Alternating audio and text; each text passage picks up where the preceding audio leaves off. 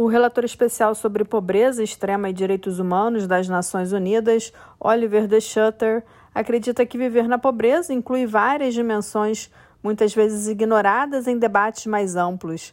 Numa entrevista à ONU News francês, ele abordou o significado de ser pobre e algumas formas de erradicação da pobreza.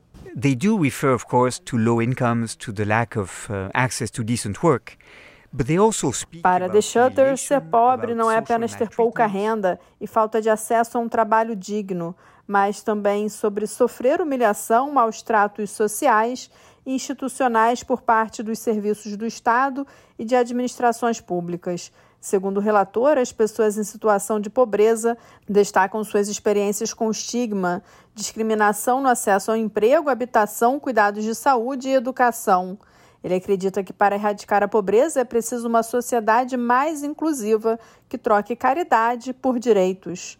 Oliver De Schutter conta que em muitos países o apoio aos pobres assume a forma de sistema de transferência de dinheiro, proporcionando às pessoas algum nível de suporte para evitar que caiam na pobreza extrema. Mas são soluções temporárias que não fornecem às pessoas direitos que possam reivindicar perante instituições independentes e são mal financiados. Segundo ele, normalmente os orçamentos disponíveis não cobrem as necessidades de toda a população. Many people living in extreme poverty, in fact, do not have access to social protection because they Oliver De Schutter acredita que muitas pessoas que vivem em situação de extrema pobreza, de fato, não têm acesso à proteção social porque enfrentam uma série de obstáculos, como não estarem cadastradas, não serem informadas sobre seus direitos ou não conseguirem preencher formulários online.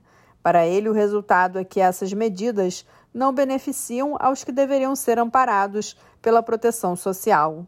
Da ONU News em Nova York, Ana Paula Loureiro.